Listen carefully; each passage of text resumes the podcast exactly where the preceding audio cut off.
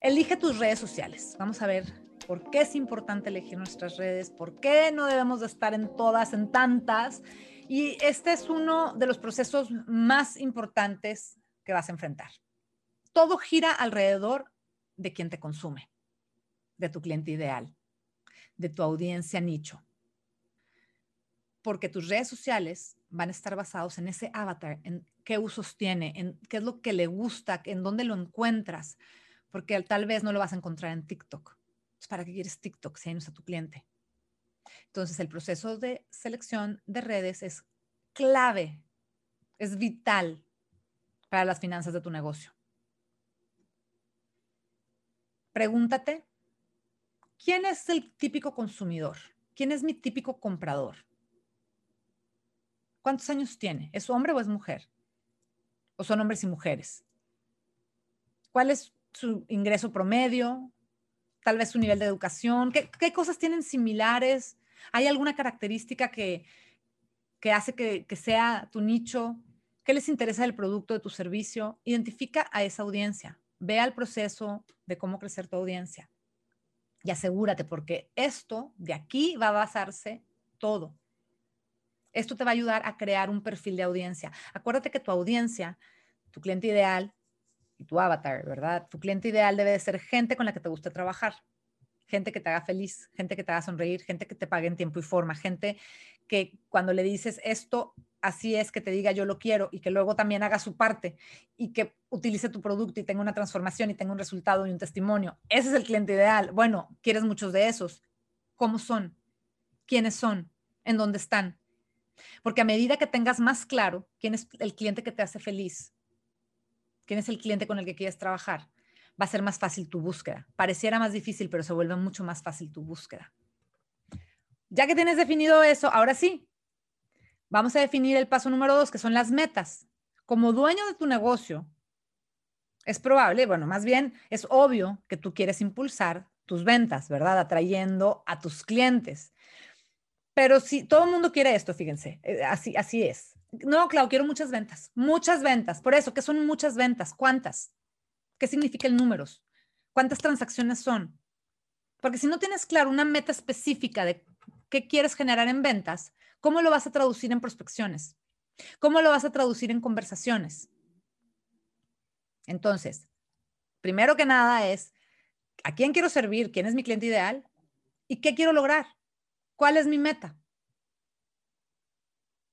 Entre más claro sea tu objetivo, más fácil va a ser que sepas qué red social usar. Si no tienes claro cuál es el objetivo de venta, así como también va a ser bien difícil saber en qué red social trabajar, también va a ser bien difícil saber qué acciones tienes que tomar. Mis acciones en redes sociales, cuando se los abra lo van a ver todo, pero mis acciones responden a un plan ese plan responde a un objetivo de ventas. Quiero, quiero vender, quiero tener más transacciones porque quiero más gente en mi academia.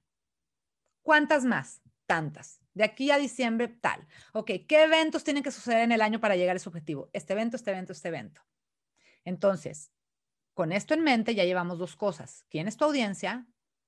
¿Y cuáles son tus metas? ¿Ok? Sé que quieres ventas, yo lo sé, eso es un hecho, pero, ok, ¿cuántas? ¿Para cuándo? ¿Qué representa eso en ingreso? Y ese objetivo, ¿cómo lo puedes dividir por mes? Por cada, yo, yo, trabajo por 90 días. Algunas marcas usan las redes para impulsar el reconocimiento de la marca y eso también está bien.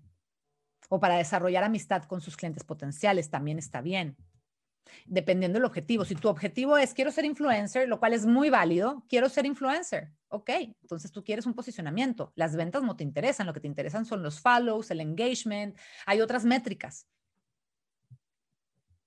Hay, por ejemplo, hay marcas que utilizan las redes sociales para dar soporte al cliente.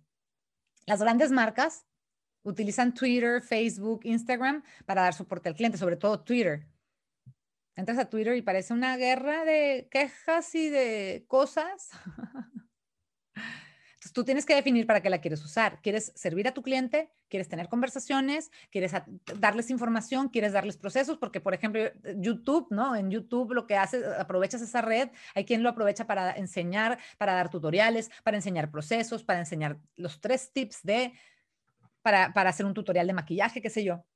Entonces, por eso tienes que tener claro cuál es la meta. Para saber si usas YouTube o si usas Reels en Instagram o si usas un live en Facebook. Y el tercer paso es que tienes que encontrar a tu audiencia. Ya identificaste quién quieres de tu audiencia, ya identificaste cuáles son tus metas. Ahora dime cómo los vas a encontrar. Si ya tienes tus metas, si ya tienes todo lo demás, ok, vamos a buscarlos. Vamos a determinar qué plataformas se relacionan con tu audiencia. Te puedo casi garantizar que va a ser Facebook e Instagram. Muy probablemente LinkedIn. Entonces, empieza por ahí. Si no sabes cuál escoger, déjame te ayudo.